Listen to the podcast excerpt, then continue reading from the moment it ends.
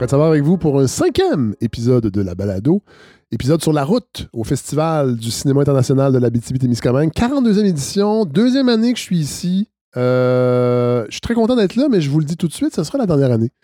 Je vais vous expliquer pourquoi à la toute fin de l'épisode. euh, Allez écouter ça parce que euh, c'est quelque chose que j'ai jamais fait, mais il y a des raisons. Mais cela dit, je suis extrêmement content donc d'être ici parce que dans les prochaines minutes, il y aura entre autres rencontre avec Ariane Louis XVI. Vous savez, avec euh, Hélène et Thomas, on a adoré son film Vampire humaniste cherche humain consentant et euh, j'avais envie de lui parler pour savoir un peu comment le film s'est fait, comment on a créé le duo, comment la réception, le changement qu'il y a eu. Puis bon, évidemment, il y a plein, plein, plein de gens ici, plein de, réalisateurs, de réalisatrices, de comédiens. Fait que c'est- l'idéal pour ça, dans un, contexte détendu. Vous allez voir aussi, c'est un épisode où euh, on se vous voit à peu près pas.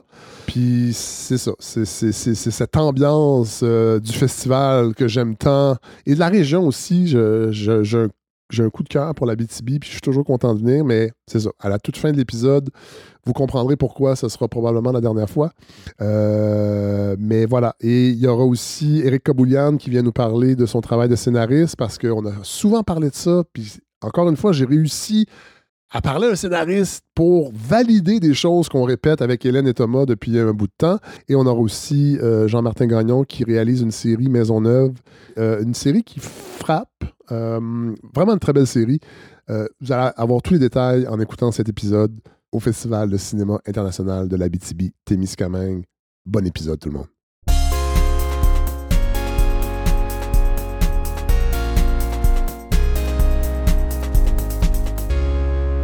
Jean-Martin Gagnon, salut! Salut, salut. Euh, c'est toi qui m'as écrit, Ben oui. sachant que j'étais à Rouen, Ouais. pour me parler de ta sé- d'une série que tu as réalisée. Mais avant, je veux qu'on parle de toi. Depuis 2014, Ouais, à peu près, ouais. tu réalises des courts-métrages ouais, ouais, genre, ouais, ouais. euh, et des clips. Ben oui, j'ai fait Beaucoup ça. de vidéoclips quand même. Danny Placard, Ouais, Chose Sauvage. ouais, T'es membre de la coop vidéo ouais. depuis 2016. Tu- Est-ce que c'est important ça? Quoi Pour vidéo? un jeune réalisateur euh, en Ben, c'est 2023? sûr que ça m'a, ça m'a créé un réseau, tu sais, je veux dire, euh, ça a commencé avec Robert Morin, là, j'ai travaillé sur ses films, euh, Ouais. fait que- J'imagine- Est-ce que c'est devenu un mentor? oui, oui, oui, on peut dire ça. Ben là, là, il est dans son chalet loin, là, j'ai pas sais. de nouvelles, là. fait que... euh, Et il- présentement, il est en c'est un Italie. ermite. Ouais, c'est ça, il est en Parce Italie. que son ouais. nouveau film, Festin Boréal, j'aurais voulu l'inclure dans les 10 Ouais, épisodes, ouais. mais il est en Italie. Ouais. Euh, il est en tournage. Résidence en Ah, Italie, ouais. Bon, c'est ça. Fait que, mais on va en reparler parce qu'il va venir le présenter à Montréal plus Ouais. tard. C'est super Euh, bon, d'ailleurs, j'ai vu. c'est Ah que- ouais, ouais, c'est fou. C'est fou. On peut, Incroyable. pas, on peut pas en parler. Euh, on, peut- on peut juste dire que c'est fou. Ouais, c'est incroyable.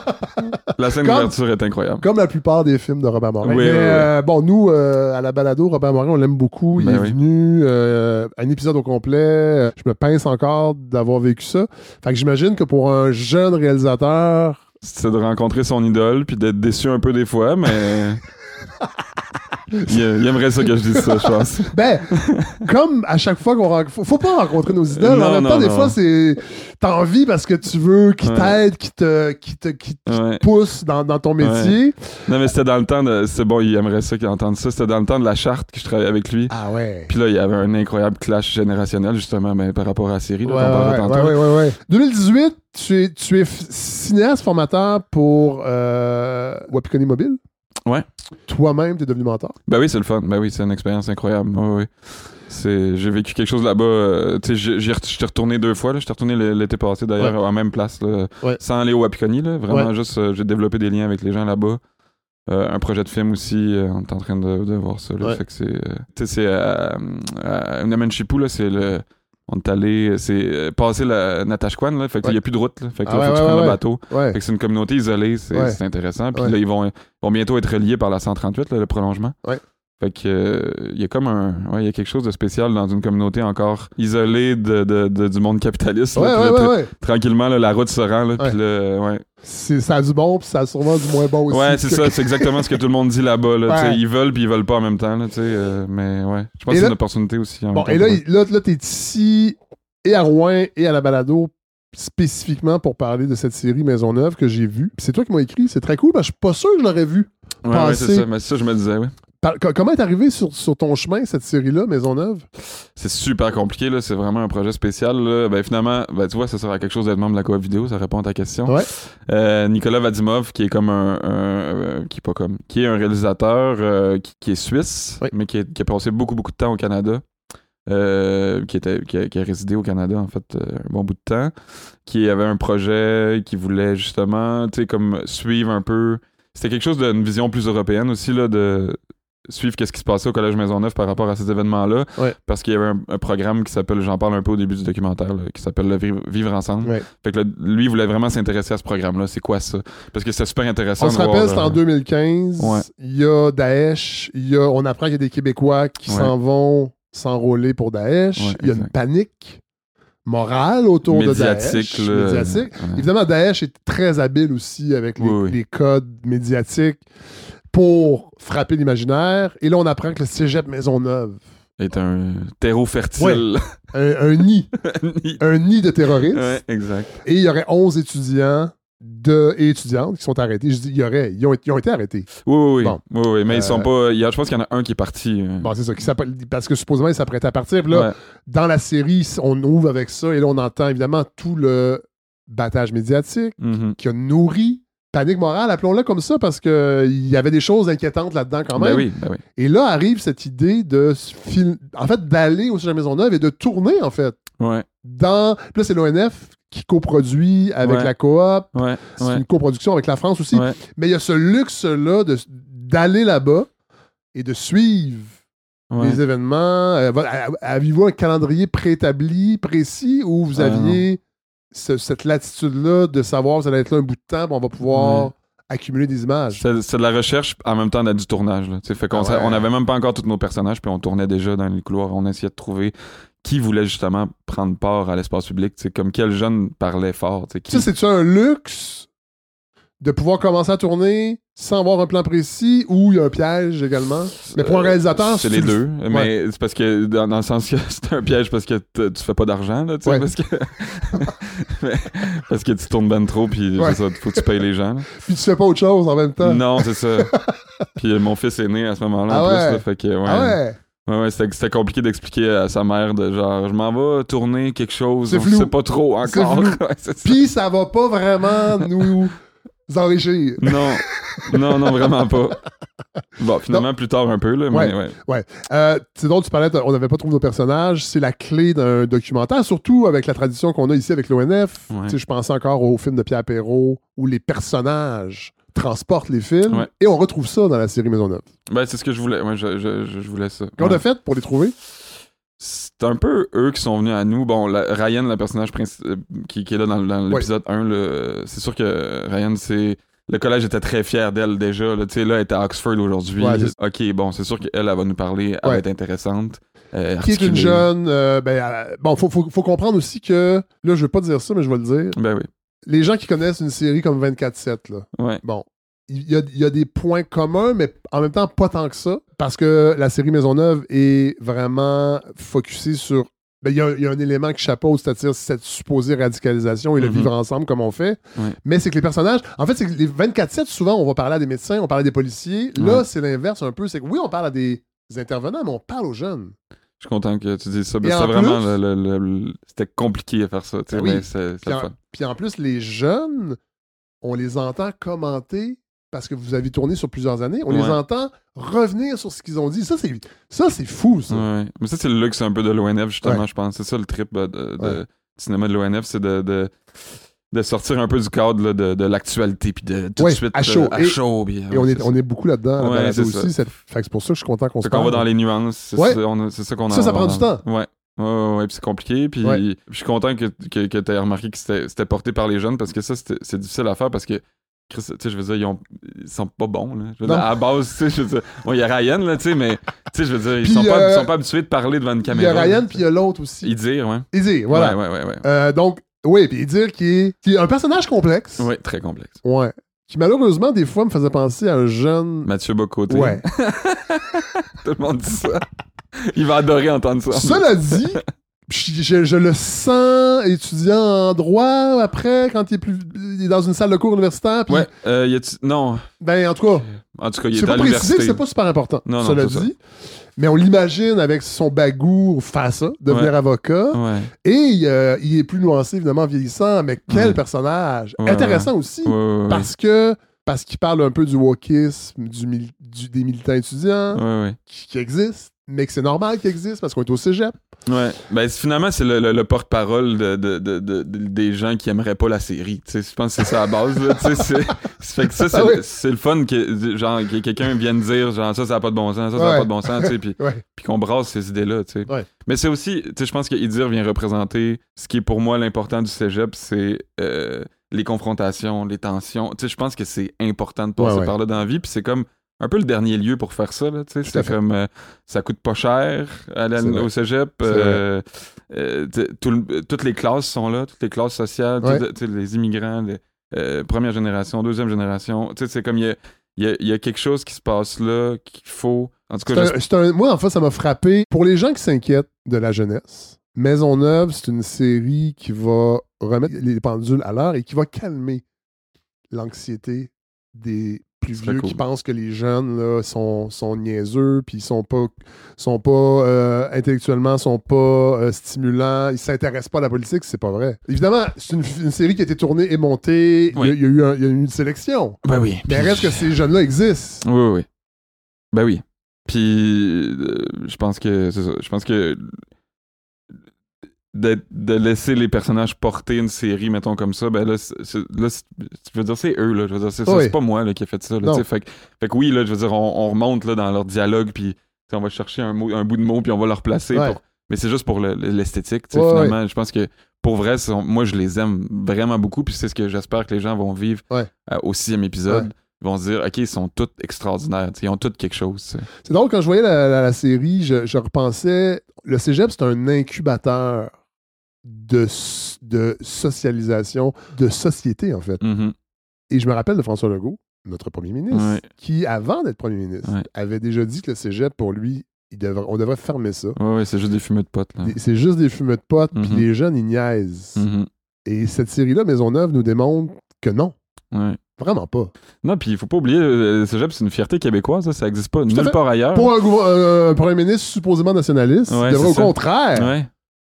En être fier. Je sais pas aujourd'hui s'il a changé d'opinion, mais je- Ben, en tout cas, il a, J'en pas- il a, il a- il a pas attaqué les cégeps, je pense, là, jusqu'aux dernières non, jusqu'à présent, bon. effectivement. Euh, je pense que c'est ça. C'est un, un, un endroit où on apprend à devenir citoyen. Je pense Oui. c'est ça, le- c'est ça le but de cette affaire-là. Puis c'est ce qui est beau. tu sais, Je pense que c'était vraiment ça le but au départ. tu sais. Ouais. Puis je pense que tu sais, tout de suite au début de la série, on met les pendules à l'heure. tu sais, Je veux dire. euh, là, là, c'est pas une enquête sur les djihadistes. Là, les Non, gens non, qui non. vont écouter ça, là, tu sais, on va pas déterminer pourquoi puis comment.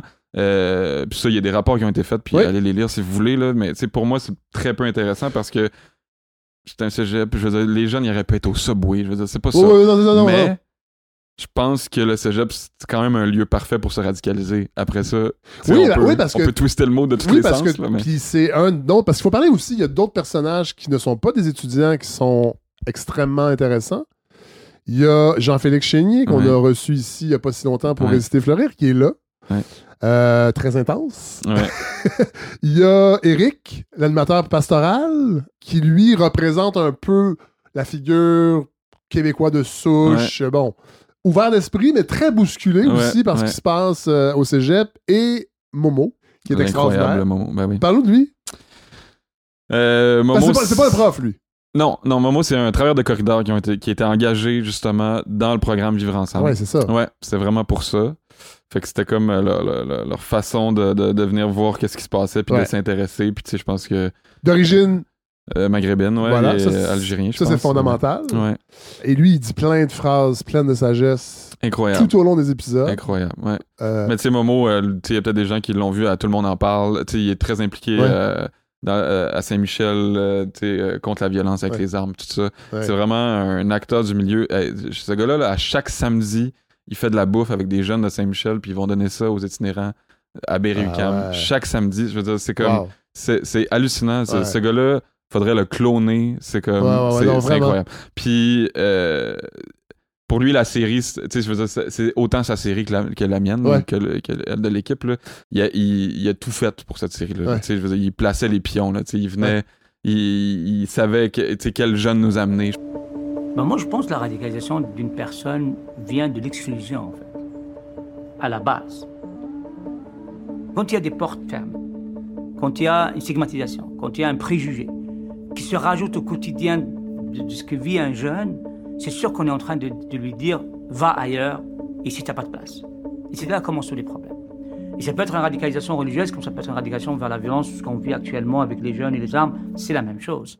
Tu sais, il faut se rendre compte aussi, quand on écoute le début, le premier épisode, là, il y a des extraits de l'Assemblée nationale avec Pauline Marois, avec Bernard Drinville, tout charte, aussi ouais. désagréable à l'époque qu'aujourd'hui. Aujourd'hui.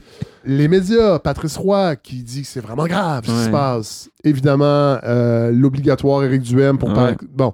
Et là, on a la résultante de ce climat délétère sur la vraie vie, là, pas la vie théorique des chroniqueurs, des jeunes, nés au Québec, pas nés au Québec, mais qui vivent. Et là, il y a un, il y a un- et c'est Ryan qui le dit, il y a un changement de climat du jour au lendemain pour Ouais. elle, Ouais, qui est québécoise, ouais. et qui est obligée de réfléchir sur son identité alors qu'elle n'avait pas fait ça avant. Non, avant, elle se sentait 100% québécoise, mais plus on. Plus on, la- on, on essaie de la mettre dans une case, puis plus elle est comme, ok, mais peut-être c'est pas ça ma case finalement, tu sais. Invite les gens autour d'un couscous, ils vont jamais autant aimer des immigrants de leur vie. Parle d'islam, parle de tes croyances, parle de ton bagage, de tes traditions, de tes pratiques, et là, ça commence à déranger. Puis moi, c'est exactement là mon problème. Alors, comment ça se fait qu'on se dit invitant et accueillant, mais derrière les quatre murs de ton chez-toi? Ça, moi, c'est quelque chose qui me, qui me parle pas. C'est fou! Ouais. Ouais, c'est d'une tristesse infinie cette affaire-là. Puis, mais tu sais, euh, euh, en tout cas, je pense aller voir la série là, pour Oui, voir oui. que- que le, le développement de Ryan aussi par rapport à ça, là, c'est super intéressant. Mais Ça arrive souvent dans tous les épisodes, le discours est subtil de- des deux bords. Ouais. Parce qu'à un moment donné, il y a, il y a ce vieux ouais, qu'on peut consulter pour 25 cents. Ouais. Là, je. C'est-tu. euh, c'est- C'est-tu c'est-tu planté? Tu sais, je sais que Pierre Perrault provoquait des ouais, affaires ouais. pour Il y a des affaires qui étaient provoquées, mais pas ça. Là, par bon, parce que. Le vieux, on peut le voir à Radio-Canada, il y a une entrevue sur lui. Bon, euh, ça. Il fait ça. Mais tu sais qu'il y a un, un groupe troisième âge au collège Ouais. qui, euh, qui vient faire des cours de philo, Ouais. euh, qui se promène. Pour que les générations se parlent. Ouais, ouais, ouais, ouais, c'est extraordinaire. Mais cette série-là aussi, euh, Jean-Martin, elle est belle parce que ça nous montre que le cégep est dynamique Ouais, dans ce qu'il met de l'avant. Ouais, Et là, ouais, je dis le cégep parce que là, c'est Maisonneuve, mais j'imagine que c'est- comme ça hier. ouais, Il y a- Les, les gens font des choses concrètes pour améliorer, pour réfléchir. Puis la- votre série nous, nous rappelle que le cégep, c'est vraiment un milieu dynamique. Je pense que tu sais, je suis le premier là, en plus là, à détester toutes les institutions possibles, là, tu sais. Mais euh, On salue, on salue les gens de l'ONF. ah oui, c'est ça. Exactement. Euh, ouais. Puis euh, je pense que euh, il y a quelque chose euh, avec ce- en tout cas ce que le collège Maisonneuve, j'avais pas envie non plus d'en faire une espèce de pamphlet bravo euh, Non, non, bravo non. Maisonneuve, tu sais, mais je pense qu'il faut quand même leur donner du crédit là-dessus. C'est quand même incroyable que il y ait un tapage médiatique comme ça, Oui. puis que eux leur réflexe, c'est pas de faire rentrer la police, mais c'est de dire on va organiser dit, ils sont déjà là, il y a une technique policière. oui, oui, c'est ça. Non, mais t'as euh, raison. Puis ouais, puis puis il y avait des rumeurs comme de quoi que la GRC était dans des bureaux puis ils surveillaient tout ce qui se passait. Bon, ça c'est sûr, là, c'est la GRC, bon, on n'est pas surpris. Euh, Qu'une institution publique ne réagisse pas avec l'oppression, c'est quand Oui. même impressionnant par à rapport fait. à ce qui s'est passé. Puis euh, qui, qui prennent aussi un parti pris parce que répondre par vivre ensemble, c'est donner une partie de la réponse. Ouais. C'est de dire peut-être que c'est nous le problème. Peut-être que c'est la société d'accueil qui a pas fait sa job. Ouais. C'est pas les c'est pas les djihadistes qui viennent endoctriner là, c'est pas ça là. Ben oui, il y a une partie de ça, on va pas le nier là, mais euh, peut-être que en excluant des jeunes, en donnant pas la parole à des jeunes, ben on favorise. Puis je pense que c'est exactement ce qui se passe encore avec la Palestine aujourd'hui, c'est encore le même même principe. C'est on, on va encore dire à des jeunes t'as pas le droit de manifester. Oui. Bravo François Legault pour Ouais. ça. Euh, En France, c'est la même chose aussi. ben oui, c'est les, ça. les- les manifs pro-Palestine sont Hey, interdits. si vous voulez que les jeunes se radicalisent, là, Ah oui! tabarnak, Oui! c'est d'une frustration incroyable. Eux, c'est leurs proches qui meurent là-bas, qui se font gonner, puis tu, puis tu fais dire tu peux pas manifester. Ça, là, si vous voulez qu'il y en ait d'autres des djihadistes, là, c'est comme ça, c'est une porte ouverte. Là. Ah ouais. C'est comme. C'est- c'est- Puis c'est de même. Puis on en parle aussi dans, le- dans, dans l'épisode 6, là, Ouais. que c'est une façon de recruter pour les, les djihadistes. Ben c'est oui. d'user de ce qui se passe en Palestine, puis faire comme, voyez comment vous êtes pas écoutés par rapport à ça? Voyez Puis- comment.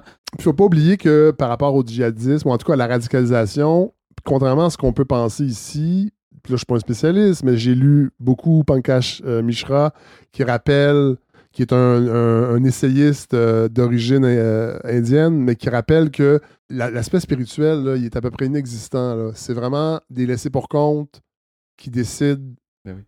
de se réapproprier d'une mauvaise façon une agentivité qu'ils n'ont pas dans leur société d'accueil. Cela dit, la, la série Maisonneuve est intéressante bah, pour plein de raisons, mais il y a aussi le dialogue est des deux côtés. Puis je me rappelle d'une phrase de Momo qui dit à dit, Fais attention, provoquer pour provoquer ici, ça marche pas. Ouais, ouais.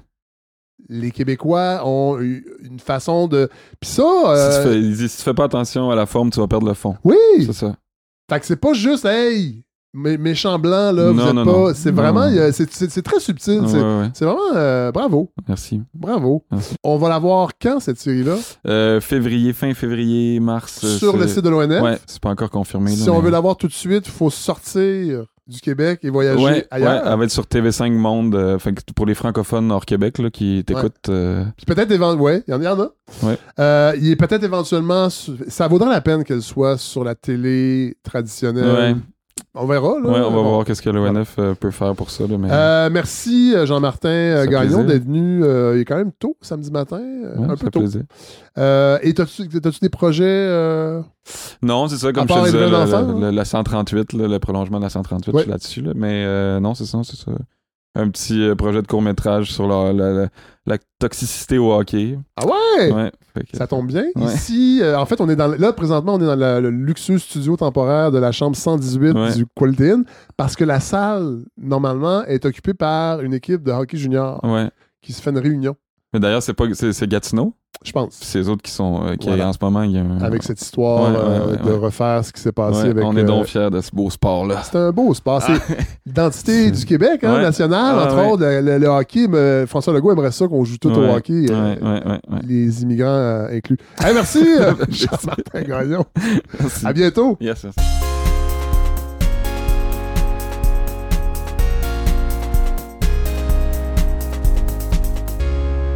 Ariane Louis XVI. Hey, merci d'être là. Là, les gens ne le savent pas, mais il est très tôt. Je voulais te euh, parler parce que on, on a beaucoup aimé ton film à la balado. C'est rare quand on fait le segment Salut les critiques qu'on peut croiser un ou une réalisatrice quelques semaines après pour lui témoigner euh, du fait qu'on a aimé le film et aussi pour en apprendre un peu plus parce que c'est un film, c'est ton premier long métrage? Oui. Tu avais fait du euh, documentaire? Non, j'ai fait. Ah, euh, excuse-moi, du, court-métrage. ouais, oui, du voilà. Excuse-moi. euh, fiction. ouais. On a su entre les branches que c'était pas prévu comme un long métrage? En fait, c'est un plan B? Ben, ça. C'est ce qu'on a dit. C'est que j'ai eu l'idée pour de. En fait, au départ, je voulais faire un court métrage avec ça, mais ça a duré deux minutes, là, Ouais, le ouais, moment bon. que je voulais Ouais. faire du court métrage Ouais. avec ça, parce que ça faisait, euh, je pense, sept courts métrages que je faisais un par année. Puis, tu sais, préparer un court métrage, presque. Non, c'est pas aussi long que faire un, Mais- un long, mais tu sais, c'est- quand même mon et- Puis c'est beaucoup de travail. Puis euh, ça m'empêchait toujours. J'étais tout le temps en train d'en préparer un pendant que je terminais Ouais. un, que j'étais en festival. Puis j'avais jamais le temps d'écrire mon long. Donc, euh, puis je trouvais que l'idée de Vampire, il y avait quand même un, un souffle, puis un, tu sais, un Ouais. univers à développer qui pouvait être développé en long. Que ça, Mais moi, c'est parce que j'avais entendu dire que tu avais un autre projet de long métrage qui avait été refusé, puis que Ah. finalement, tu avais transformé l'idée du court métrage de Vampire pour en faire un long. Ah, Peut-être ben, que les informateurs sont- Ouais, c'est similaire, mais c'est pas ça pantoute. Bon. C'est pour ça que c'est le fun Ouais. de rencontrer les réalisatrices après, parce ben, si tu veux savoir la vraie histoire, Ben oui, euh, c'est que j'avais écrit un long métrage, euh, mais je l'ai même pas. euh, j'avais eu des sous en développement, mais je l'ai pas euh, déposé en production. c'est ton, ton- comme on dit dans le milieu, ton corps à toi. Là. Oui, c'était mon corps Ok, à moi. Puis euh, c'est comme si je. Je- tu sais, on change, là. Ça Oui. prend tellement du temps Ben oui. à écrire un long métrage. Puis c'était comme la bébé scénariste Ariane qui avait Ouais. écrit ça. Puis je sentais qu'il y avait comme. Attends, bébé scénariste, ça existe, ça? Ben. Il y a une- il y a une, non, non, c'est moi qui viens d'inventer ça. Puis c'est pas comme si j'étais euh, Non, non. senior non plus, mais tu sais, je venais juste de sortir de l'école. Ouais. Puis, euh, je sais pas, je sentais qu'il y avait comme quelque chose de, de forcé, puis Ouais, de ouais, hum, un peu. C'était pas fluide. euh, C'était pas fluide, puis c'était comme. euh, on dirait que je voulais. C'était Ariane qui voulait provoquer, puis. mais ça venait pas de mes tripes. En tout cas, bref, j'ai décidé de laisser tomber ça. Mais le processus d'écriture, seul, j'avais trouvé dur. Puis là, je voulais faire un long métrage. Puis je, puis je me suis dit, Hey, je fais un 360, ça me tente de faire quelque chose de le fun, de, de là j'ai eu l'idée de, de vampire puis j'avais le goût de le coécrire. Euh, j'avais le goût d'avoir du fun puis Ouais. je voulais faire une comédie euh, comédie étrange Ouais, ouais. c'est pas c'est pas sans rire mais euh, parce que je pense que je suis drôle mais mes films mes courts métrages c'était pas drôle mais puis mon amie Christine Doyon qui Oui. fait Linis euh, un an avant moi elle est vraiment drôle puis on a vraiment le même sens de l'humour fait que c'était Ah, vraiment juste ça, mon film va être meilleur. Euh, il va être plus drôle parce que des fois, moi, j'avais peur de me mettre à écrire des blagues, puis le lendemain de me dire Ah, c'est de la merde, ouais, puis de l'enlever. C'est de dur des fois de d'écrire, ben pas d'écrire dans le vide, mais c'est le fun d'avoir un, un feedback rapide Exactement. avec quelqu'un. Euh, le duo de Sacha et Paul, Oui. joué par euh, Sarah Monpetit et Félix-Antoine Merci, Bénard. voilà. Évidemment, le casting, là, comment, comment tu peux, tu peux pas créer un duo. En fait, Ouais, difficile. Je pense que c'est dur d'avance. C'est a- Il y a vraiment- une part ouais. d'inconnu. oui, oui, oui. Puis, tu sais, quand, quand t'as pas encore trouvé, et puis en plus, c'est deux, des deux atypiques, là, Oui. deux, euh, Oui, donc on a bâti un peu euh, sur le spectre, Ouais. euh, que- sans jamais le nommer. Mais d'ailleurs, euh, excuse, je fais une parenthèse dans ta question, mais euh, j'étais j'étais touchée parce que j'ai- j'étais allée présenter le film euh, au cinéma moderne. Puis il y a des jeunes qui sont venus me voir en disant, tu sais, euh, eux étaient sur le spectre, puis ils disaient, euh, c'est rare que les qu'on se reconnaît dans Ouais, les ouais, ouais. héros. En tout cas, C'est bien fait, en fait. C'est- pas le propos du film, Non, mais c'est pas nommé non plus. Fait que j'étais- je suis quand même contente quand des gens peuvent s'identifier, même si, bon, c'est pas surligné que euh, Paul est sur le spectre. Puis c'était quoi ta question? Euh, c'était par le rapport- duo, comment, Ah oui, le comment duo. on, on- en tant que réalisatrice, là, comment tu as fait pour le faire exister? Parce qu'il faut que tu vois le potentiel, parce que des fois, peut-être que les acteurs, les actrices ne le voient même pas eux-mêmes. Check bien ça. ben, j'ai fait des auditions Oui. euh, séparées. Puis euh, là, quand j'ai fait une audition croisée, parce que déjà, l'un et l'autre, c'est euh, séparément des rôles difficiles à caster. Ouais. Puis là, c'est ça, créer le duo. Puis quand j'ai fait euh, l'audition ensemble, j'ai vu vraiment le ton de mon film Ah ouais, naître ouais. Sous, sous mes yeux. Puis il y avait quelque chose dans, dans leur timing qui était comme déconnecté. Il y avait l'air Ouais. de deux petits animaux qui s'apprivoisaient, deux petits weirdos, mais Ouais, ouais. différents. Puis euh, c'était très comme... C'était malaisant, mais très attachant surtout. Puis quand ils sont sortis de l'audition, moi, j'étais là, Eh, on les appelle tout de suite, il faut les booker, parce que si, si, s'ils peuvent pas, là... non, moi, j'avais pas booké personne d'autre. Mais quand je leur ai dit ça, eux, ils m'ont dit... Hey, nous, là, euh, comme ils sont repartis chacun de leur bord, euh, Sarah m'a dit qu'elle a pleuré. Il était sûr qu'il avait complètement chié Ah, l'audition ouais. parce que le malaise était réel. Ouais. Parce qu'ils s'étaient chacun préparé quelque chose, puis l'autre, il donnait pas ce qu'il pensait qu'il allait donner. Fait qu'il était comme... Il oubliait ses lignes, il y avait comme... Puis moi, c'est ça, je cherchais. Wow, ça, c'est drôle. que, Euh, autre chose, le tournage. Parce qu'évidemment, la lumière, l'ambiance, ça se. Comment, comment on fait pour la matérialiser dans, la, Mhm. dans, le, dans un tournage réel dans la vraie vie? Mhm. Euh, comment on Vous avez fait pour tourné la... nuit ouais, on a, on a tra- on- oui, on a tourné de nuit pendant deux, trois semaines, puis après ça, tous les intérieurs, on faisait des Oui. mi-jours, minuit, puis à un moment, on a pu virer de jour. Mais on a commencé de nuit, puis c'est ça, là, je me disais, pourquoi j'ai fait un film qui est... Mais je me mets tout le temps dans des positions comme ça. Bon, en même temps, je pense que c'est un euh, moteur créatif ben aussi. oui. De... mais les trois premières journées, honnêtement, j'étais comme je- comment je vais faire, je suis complètement non fonctionnelle. Non, non. Ben, j'étais pas non fonctionnelle, mais je trouvais ça hyper Ouais, dur parce que j'étais une lève tôt. Ouais. Pour vrai, le Oui. tournage m'a brisé. Je suis jamais Ah ouais. revenue matinale comme j'étais. Ah. Pour vrai. Mais c'est peut-être parce que ça a jamais arrêté depuis. Tu sais, j'ai fini le film à la mi-août. Là, on est parti en festival. Fait que je suis peut-être juste vraiment brûlée puis j'ai mais besoin je de comprends. dormir. Cela dit, j'imagine que de tourner de nuit pour un film de vampire, c'est presque obligatoire pour que. Là, c'est peut-être naïf ma question, mais pour que tout le monde soit. Au-delà de, des Ouais. besoins de lumière, Ouais. que tout le monde soit dans l'ambiance nocturne. Ben oui, on se sentait tous comme des, euh, des vampires, puis tu sais, on à- au contraire de, des gens de ta Ben maison. là. Tout à Puis, fait. euh, ouais. euh, Et puis même Sarah a dit, euh, Sarah mon petit, Ouais. que je- Sacha a dit, tu sais, j'avais tout placardé mes fenêtres, puis quand je voyais un petit rayon de soleil, là, ça me, j'aimais pas ça, là. On se sentait comme des Ouais. vampires, fait que c'est vrai que ça, ça, ça crée quelque chose, là. Le film a été primé à Venise? Ouais. Quand on a fait Salut les critiques, puis on a parlé de ton film, j'ai posé une question au, euh, à Hélène puis à Thomas. Est-ce que ça change quelque chose de gagner un prix comme ça? Ou c'est comme, là j'ai fait une mauvaise blague, c'est comme les Gémeaux, euh, ils s'en donnent tellement que bon. Et là, t'es là. Ouais. Puis il faut dire qu'avant que je parte pour Rouen, j'ai croisé Steve Laplante Ouais. dans un café euh, branché de Montréal. Non, pas tellement branché, mais où je travaillais juste avant de partir. Puis là, je dis, hey, je, je- je rencontre justement euh, Ariane. Ah ouais, ah ouais. Puis là, il, me dit, ah, là, elle, elle a plein de propositions. Puis là, c'est fou, Ah, des propositions de Toronto. Puis euh, c'est vraiment cool. Fait que là, je me dis, ah, euh, visiblement, ça marche, gagner des prix comme ça. Est-ce que tu as vu un. C'est un game changer, comme on dit? Euh, oui, mais je pense qu'il y a plusieurs choses qui rentrent en ligne de compte. Premièrement, le titre, euh, Oui. un petit joker dans ma poche, cette Oui, affaire-là, parce que. Ouais, c'est, ça sort du lot. Ouais. Euh, Cela dit, fait on finit par dire vampire? Oui, c'est ça. Mais quand Oui, même, la première que fois qu'on le voit, on est comme Ouais. Wow, je veux Ouais. voir ce film. C'est ça. Puis après, t'aimes ça ou t'aimes pas ça, Oui, mais, oui. mais au moins tu y vas. Euh, puis, euh, ben, c'est- aussi que en, en raison de la grève euh, aux États-Unis, Ah oui, c'est vrai, des scénaristes à Hollywood. Ça a quand même. Je pense que ça a changé quelque chose. On avait comme plus d'attention. Ah Euh, et aussi, euh, mais je pense qu'un premier long métrage qui va en festival, que tu gagnes, que tu gagnes pas, Ouais. tu as toujours un peu de. T'as une, de- une de- attention différente. Oui, c'est ça, mais, mais dans mon cas, c'est sûr que de gagner, là, puis Bon, je veux pas me lancer des fleurs, Ben, mais, mais j'ai quand même remporté euh, plusieurs prix à travers le Canada. Puis même euh, à Venise, il y a le prix de ma catégorie que Ouais. j'ai gagné, mais il y a aussi trois autres prix, Ouais. euh, une mention au scénario. Cas, Ouais. j'ai une belle petite Gros, feuille gros de, film, de gros route. film. Beaucoup de prix du public aussi à, Calga- euh, à Calgary. euh, tout ça, c'est sûr que. Puis là, je reviens de Toronto euh, où j'ai le gala de la DGC où j'ai gagné le, le prix Émergence Jean-Marc. Vallée.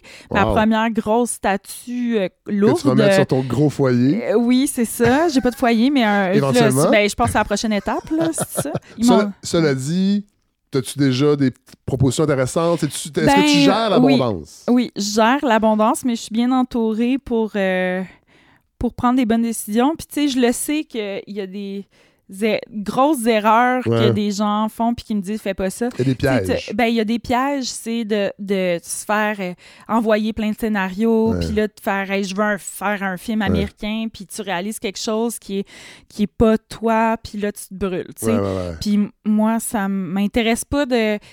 Pour euh, réaliser, c'est sûr que c'est super long à écrire, fait que moi, ça m'intéresse de réaliser quelque chose que j'ai pas écrit, mais il Ben oui. faut que je tripe Que- ben oui, ben oui, solide, ben oui, Puis sinon, j'ai des idées que je veux développer. Fait que oui, il y a des choses, euh, des, des choses possibles, euh, mais... Ben, c'est cool, j'en profite. Oui, Pour les gens qui ont aimé Vampire, là, qui Ouais. disent quand est-ce qu'on va Ah. voir. Ben, j'adapte une pièce de théâtre euh, de Rebecca Deraspe qui s'appelle ouais. Ceux qui se sont évaporés. Ouais. Euh, on on l'a coécrit ensemble. Long-métrage? Long métrage, euh, produit par Colonel Film. Puis là, on est rendu à une V1. Fait que Wow. là, ben, tu sais, Rebecca est prolifique, puis est super occupée, puis moi aussi. Donc, c'est un peu difficile de trouver le temps, mais un- une nouvelle dynamique d'écriture, puis on a bien du fun. Ben, cool. Vraiment, merci. Ben, merci. Je suis content de t'avoir rencontré, puis Moi je vais suivre, euh, on va tous suivre ton travail. Merci beaucoup. Bye. Bye.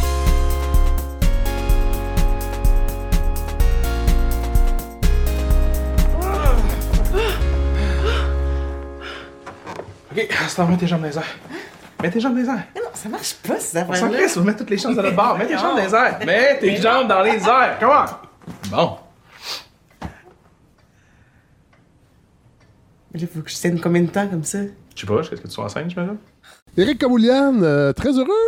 Ben, très heureux d'être là aussi. Euh, on parle souvent de.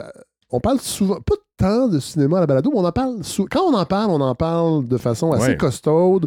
Et ton nom vient souvent. Et surtout, on parle souvent de, de la scénarisation des films au Québec. Et j'ai lu quelques entrevues que tu as données à gauche et à droite. Euh, évidemment, là, tu es au festival pour ton film. Ouais, un court-métrage. Première réalisation? Euh, non, ben, première réalisation professionnelle, devrais-je dire. J'ai fait des films avant où est-ce que, tu sais, on les payait avec notre poche. Ouais, puis c'était ouais, un peu des projets un, un petit peu plus euh, broche à foin. Puis, mais là, j'ai scénarisé pendant, tu sais, un bon 10-12 ans sans réaliser. Puis, à un moment donné, c'est un, pro- un projet où est-ce que je sentais que le sujet était un peu plus personnel. Puis, Oui. j'avais envie de retourner en réalisation. Puis là, on a demandé vraiment des sous à Sodec, au Calque. Fait que j'avais un budget, j'avais une équipe. C'est mon premier Ouais. court-métrage professionnel. Euh, ça s'appelle Faire un enfant? Ouais. Frontal? Ben, c'est un- je voulais ça. Parce que, parce que tu joues dedans, faut le dire aussi. Là. Je joue dedans, je- j'écris, je, Avec réalise. euh, Florence Blain Mbaye. Mbaye. C'est ça, j'étais pas sûr de la prononciation. Ouais. Là, tu parles plus personnel. C'est quelque chose que tu as vécu, tu vis. Parce qu'on explique rapidement l'histoire. C'est un couple Ouais. qui essaie d'avoir des enfants. ben, comme le titre le dit. c'est- pas facile. Et c'est pas du tout facile. À plusieurs niveaux. Ouais, exact.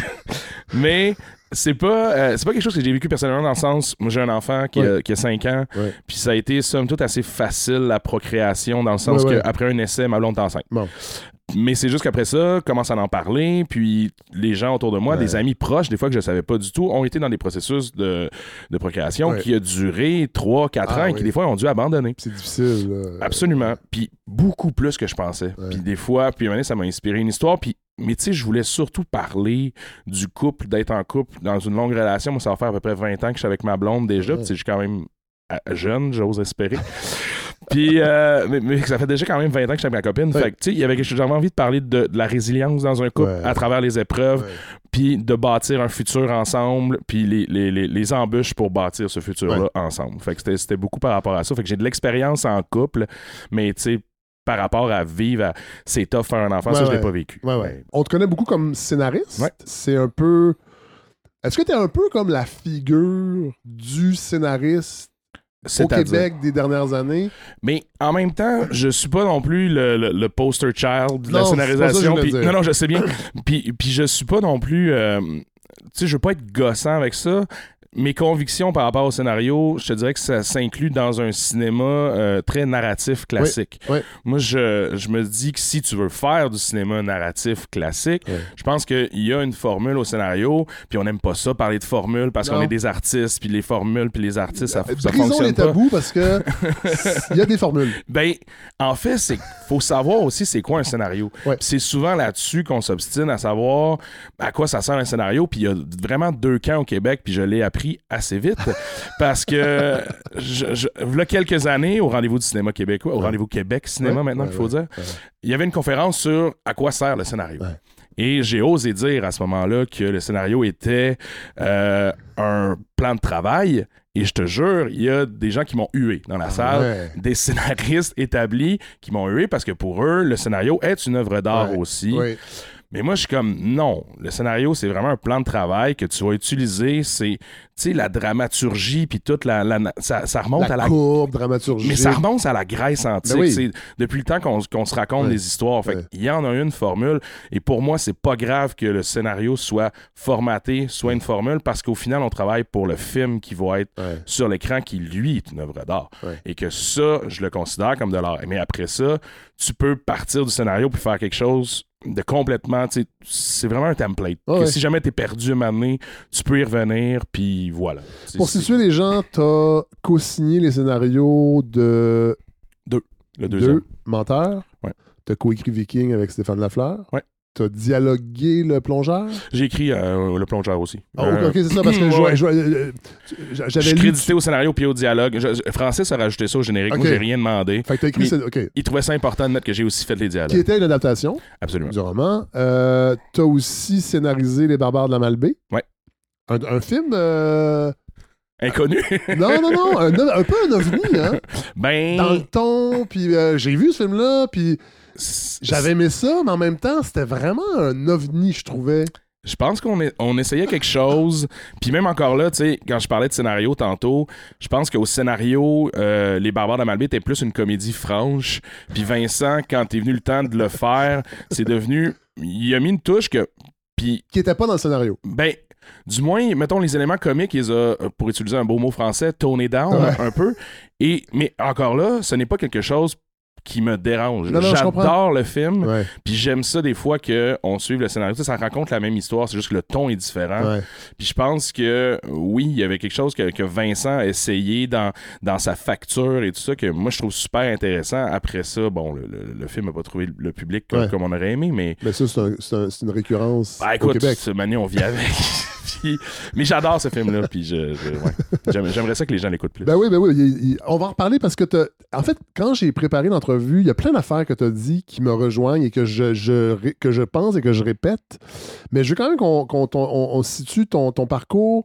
Euh, on parle des barbares de la Malbaie. T'es, euh, na- T'es-tu natif de Baie-Saint-Paul? Je suis natif de la Malbaie, mais, je, Malbaie, bon. mais je le dis pas parce que j'aime mieux Baie-Saint-Paul. Fait que comprends. je dis que je viens Comme, de comme la Baie-Saint-Paul. plupart des gens.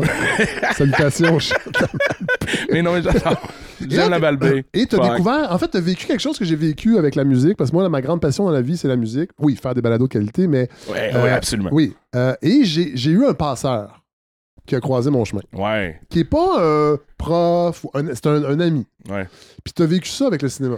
J'ai vécu absolument ça. Moi, c'était mon, mon moniteur de Quelqu'un qui t'allume sur autre chose, Moi, j'ai vu euh, Pulp Fiction quand c'est sorti, puis ça m'a un peu chamboulé, puis j'étais fait what the fuck, puis j'étais arrivé après ça à mon moniteur de terrain de jeu, puis j'ai dit hey, j'ai vu Pulp Fiction, je trouvais que c'est vraiment bizarre comme film, puis puis il a dit hey écoute T'aimes ça le cinéma?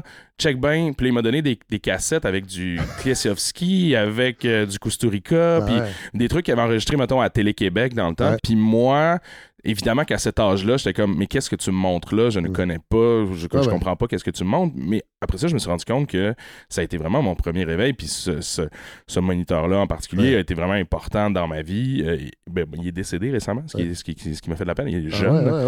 ouais, ouais. Absolument. Il faisait partie de l'orchestre de mon orchestre, euh, s'appelait Simon Drouin. Ah, oui, oui. Oui, tout à fait. Puis, euh, mais ça a été vraiment un mentor super important. Puis, tu sais, à, à un, à un âge où est-ce que, oui, peut-être j'étais encore un peu jeune, mais en même temps, Mais c'est pas grave, t'es exposé à quelque mais chose. Mais exactement, puis c'est resté, puis ça a Ouais. été, ça m'a marqué. Puis, tu sais, je, je, je, je, je continue à dire que si je continue à faire ça, c'est un peu Ben grâce à oui, lui. ben oui. même. T'as fait ton cégep à Québec, après ça, t'as étudié euh, le cinéma Lucam? Euh, oui, absolument. et tu voulais de- devenir réalisateur. Ben, c'était pas clair. Tu sais, c'est comme. Mais c'était comme un peu ça que tout le monde. Exact. faisait- C'est comme, tu sais, tu as envie de travailler en cinéma, tu arrives, je suis comme, je vais faire du cinéma. Évidemment, ce que tu dis, c'est, ben, je vais être réalisateur, j'imagine, mais forcé d'admettre que j'ai pas réalisé à l'université, j'ai pas fait grand-chose à l'université, ça a été un peu un échec. Puis je suis sorti de là en faisant comme, oh my god, comment je vais gagner ma vie, qu'est-ce que je vais faire? J'étais en pleine crise existentielle, Ouais, je faisais des crises de panique.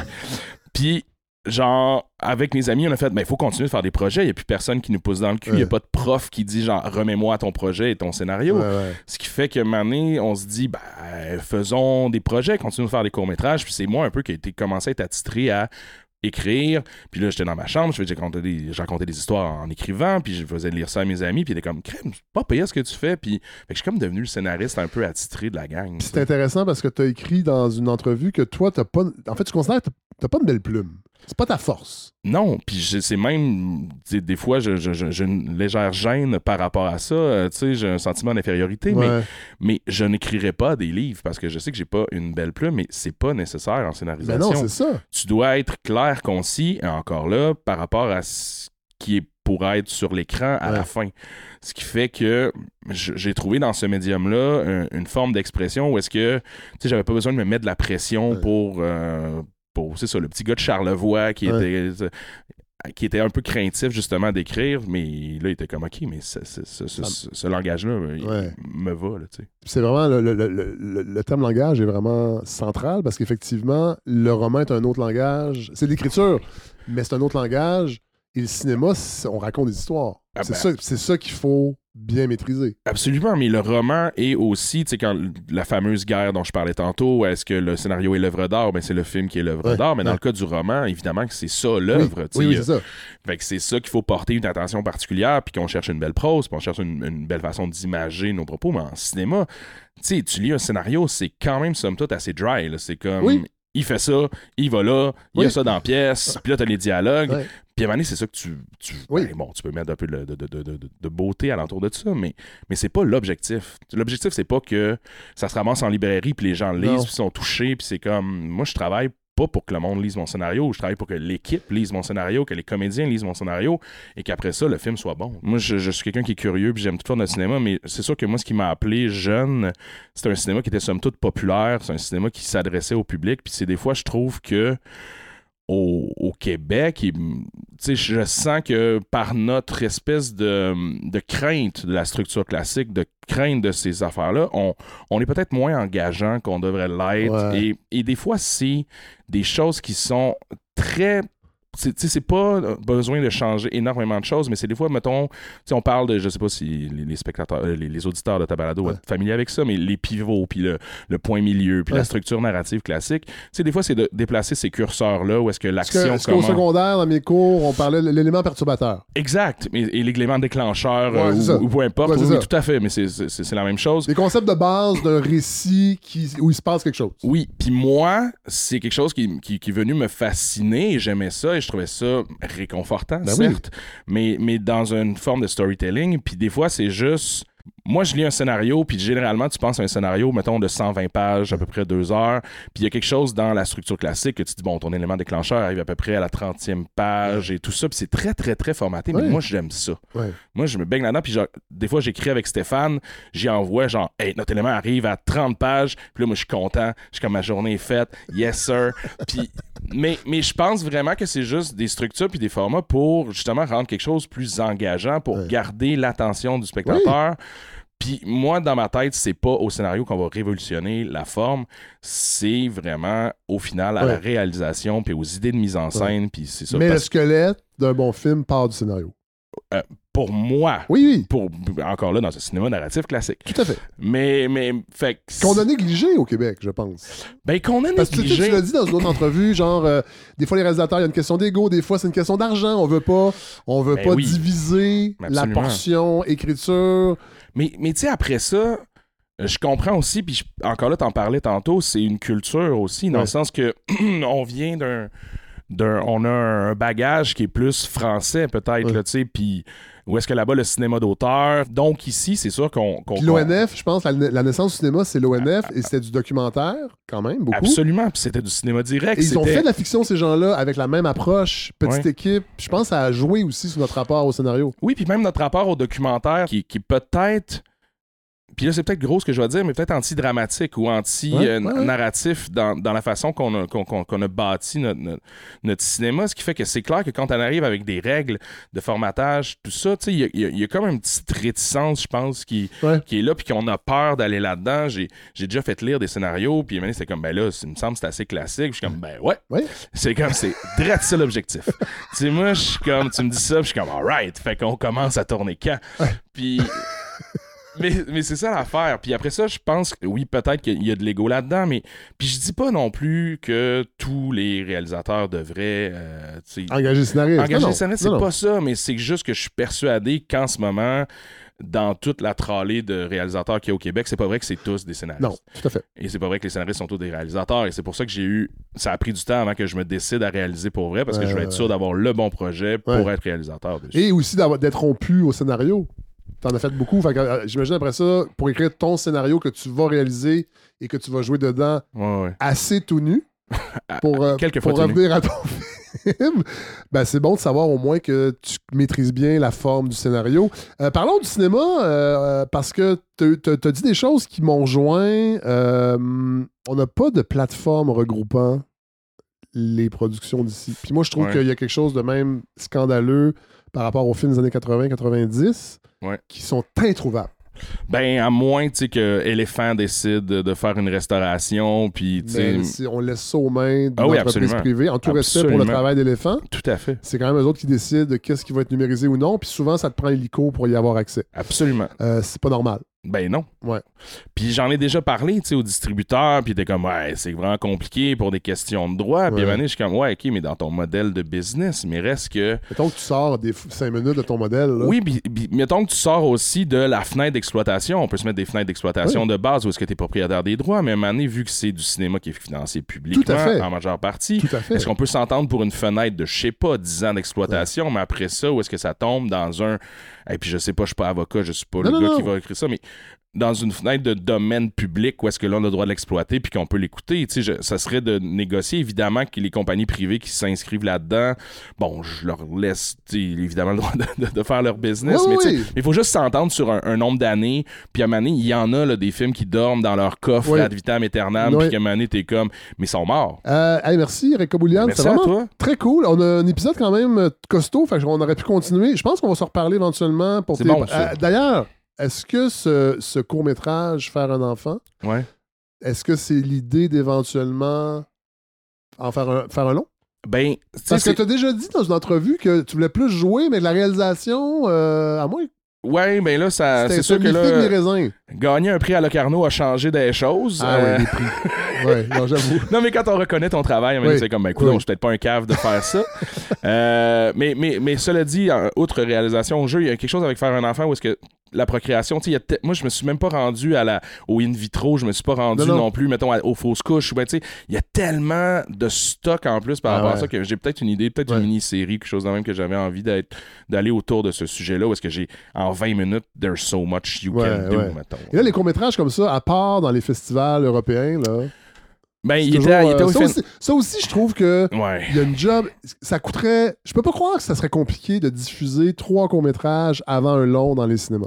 Ben, ça dépend de la longueur pour trois, mettons, mais tu sais, Ben, ou déjà. deux, ou. Ou un, mais, mais, Ouais. mais le, le beau, tu sais, cela dit, moi, on m'a approché, puis, tu sais, les, les gens du, du- du cinéma Beaubien et de ces gars, tu sais, eux essayent de le faire dans leur cinéma, ce qui est super cool, mais après ça, il faut trouver le bon match aussi, tu sais. Ben c'est oui. sûr que moi, c'est un film de 20 minutes, tu sais, c'est. Non, mais quand même. Mais, mais, mais, mais j'aimerais ça, parce que c'est difficile, effectivement, d'avoir des courts-métrages. Là, il était à- au FNC, il était à Space, mais tu sais, il faut que tu te dises, ben, il va jouer à telle heure, Oui. telle place, puis c'est souvent une date, tu sais. Puis après ça, pour le mettre en ligne, par rapport à nous autres, il y a de la nudité, tout ça, c'est, Ouais. c'est- c'est- des fois, c'est plus touché de, Alors de que sur juste- Internet, il n'y a pas beaucoup Il n'y a nudité. aucune nudité sur Internet. mais non, mais dans le sens que, tu sais, faut- je sais pas à quel point on va le mettre en circulation Ouais, ouais. libre, non, gratuit je pour tous. Je sais pas. euh, Après ça, c'est pas grave. C'est, juste, juste mon pénis, là. J'ai- C'est pas, euh, c'est pas la fin du monde, là. On va finir là-dessus. Merci, Eric Comoulian. Merci à toi. Salut, bon festival. Bye bye.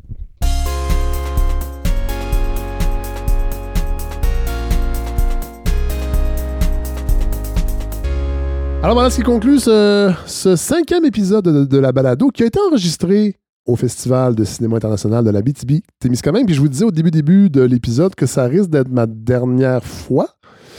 Euh, et je, je- je- je vais le dire pourquoi, c'est que ben, j'avoue que cette année, l'ambiance était bizarre. Euh, moi, en tout cas, dans, dans mon fort intérieur, c'était très étrange avec tout ce qu'on a appris euh, de ce qui se passe à la fonderie Horn.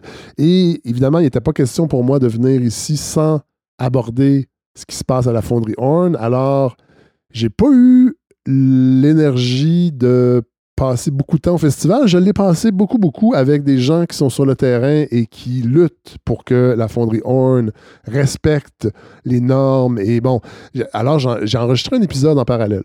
Euh, c'est pour ça que ça paraît peut-être dans ma voix, mais ça a été euh, des journées extrêmement intenses. Alors, euh, puis hier soir, ben, c'était le- l'espèce de souper d'ouverture où tous les, les notables et les, artisans, évidemment, les élus, les, les- les- les responsables subventionnaires, puis là, tout le monde s'est auto-congratulé, puis tout le monde était content d'être là, puis, puis de s'applaudir, et, et je trouvais ça vraiment un peu malaisant. Euh, sachant que cette ville-là est empoisonnée depuis des années par une industrie qui subventionne énormément d'organismes culturels. Fait que, tu sais, je veux pas jeter la pierre du tout, du tout aux gens du festival, mais moi, je ne pourrais pas faire une autre édition comme ça avec euh, des, des soirées commanditées par euh, Glencore, puis que puis j'ai pas envie non plus euh, de commencer à jouer à la chasse aux sorcières, puis de, de- de- d'identifier s'il y a des artistes qui dénoncent, et puis parce qu'il y avait un peu ça, ce climat-là. Fait que j'ai comme décidé que oui, les partenariats, c'est important pour le podcast parce que c'est comme ça que je finance mes activités. Donc, les, les- les- les gens comme, comme le festival du cinéma international achètent de- des épisodes parce que j'ai un auditoire qui est intéressant pour ces organisations-là, puis c'est des organisations qui partagent certaines valeurs. Mais là, j'ai comme atteint un peu une limite par rapport, puis ça va m'obliger à réfléchir aussi euh, aux partenariats que je signe. Euh, puis c'est ça. Puis pour ma, ma, ma liberté de conscience, euh, j'ai de la difficulté à faire semblant que tout est correct.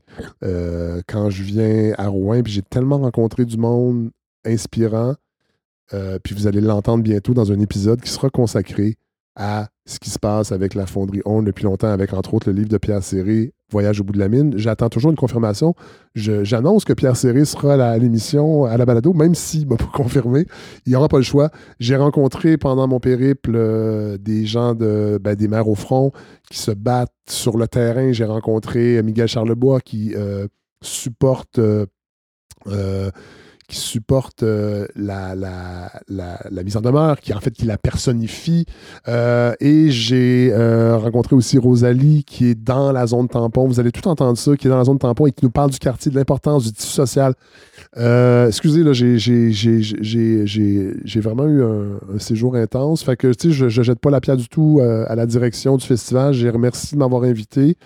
Euh, mais il y aura euh, l'épisode, je suis extrêmement content d'avoir rencontré ces artisans du cinéma, mais cette année, j'avoue que j'ai trouvé ça difficile pour l'ambiance et c'est ça, avec ce qui se passe. Puis ça, c'est ma sensibilité à moi aussi. Fait que voilà, ça sera la dernière année que je collaborerai avec, euh, avec le festival. Mais je retournerai avec un grand plaisir en Abitibi parce que c'est, vous le savez, je l'ai dit souvent, c'est une région coup de cœur. Puis j'ai rencontré vraiment du monde tripant. Puis les gens du café, à la- la- l'Abstracto, on va se revoir, c'est certain. Euh, je veux- on va revenir, on va faire un suivi, mais ça ne sera pas dans le cadre d'un partenariat comme ça, euh, où je me sens un peu mal, en fait, euh, parce que j'ai pas été aussi présent que j'aurais peut-être voulu, mais en même temps, l'épisode, je pense, c'est très bon. Moi, en tout cas, je suis content de l'offrir, mais c'est ça. Alors, je suis désolé, j'ai des principes. Alors, euh, voilà, on va terminer en musique avec une chanson emblématique de la région, parce que aussi, euh, ben, pendant que j'étais à ce souper, ben, il y avait un lancement d'un livre sur l'album euh, Boom Boom de Richard Desjardins. Alors, on va terminer avec la chanson emblématique qui mentionne d'ailleurs la fonderie et qui fait en sorte que peut-être qu'à force de ne plus développer de partenariats qui viennent jouer avec euh, mes, euh, mes principes, je serai peut-être obligé, moi aussi, de coucher dans mon char. À très bientôt. J'ai roulé 400 000 sous un ciel fâché. Aux limites de la ville, mon cœur a. Les gros flashs apparaissent dans mon âme égarée. Les fantômes se dressent à chaque pouce carré. Revenir d'exil comporte des risques, comme rentrer un aiguille dans un vieux disque. Ouais, ben, y a eu ben du progrès, ben de l'asphalte, ainsi de suite. Je me demande qui je serais si je t'ai resté ici. Une peine imbuvable, à qui la faute? J'étais juste plus capable de l'avoir avec un autre, mais c'est tout oublié. Je suis redevenu un homme, le petit cœur pomponné, sans mieux voir ses vieux chums. Salut les Apaches, salut les crottés. Vous me trouvez le stash, oui je paye le party. J'entends la fonderie qui roche, pour ceux qui le savent pas. On y brûle la roche et des tonnes de bons gars. Les grandes cheminées éternelles comme l'enfer. Quand le gaz m'a pogné, je suis venu tout à l'envers. Entendez-vous la rumeur, la loi de la compagnie? Il faudra que tu meurs si tu veux vivre, mon ami. J'ai passé mon petit change dans le trou du téléphone. Sentiment étrange, je rejoins plus personne. A time flies que je me dis, je m'en vais faire de mon best. J'ai marché dans la nuit en cherchant un orchestre. Je prends ma chambre à Capri, j'aboutis dans la même, même brûlure sur le tapis, même vue sur la mine. Comment dormir dans un lit où de baiser des anges, je sens monter la folie, je descends dans le lounge. Dans la flamme d'un briquet, un visage intrigant. Ce le connard, bon Dieu, mais c'est Satan. Ah, long time no see, il fait pas chaud là. J'ai passé proche l'embrasser, à force que j'étais content.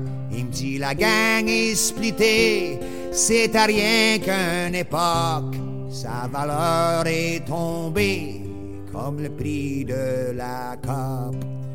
Il me dit, ils sont toutes faites un après l'autre.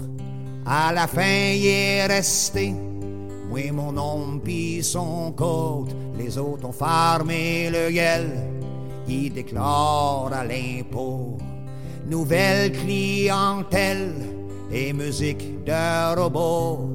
Quand les dents de tes highs te défoncent l'intérieur, tu t'engages comme bétail. Pas de malheur, pas de bonheur. Ils ont vendu l'amour bandé pour de la tendresse. Ils se sont enfermés dans la chambre de commerce. Il à je suis quasiment tout seul à fournir à Plaza. Que c'est que le monde veut, qu'est-ce que la loi veut pas? Elle peut venir me chercher pour me passer les menottes. 40 ans de liberté, de nos jours c'est une bonne cote.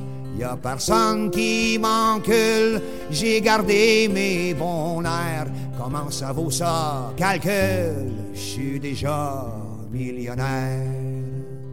Il dit, côté cœur, ben content, y a du monde sur la ligne. Quand les chums sont en moi je m'occupe des darlings. Tu te rappelles ton gros kick, la belle rose aimée? M'a tant poussé une comique, moi pis elle s'est stédée. Quand il me dit ça, c'est rentré comme un clou, un couteau dans patate. La suture a tenu le coup. Well, let's drink to that. Le jour s'est levé sur Rouen avec des gros rayons d'or. J'ai jasé avec mon instinct et j'ai couché dans mon char.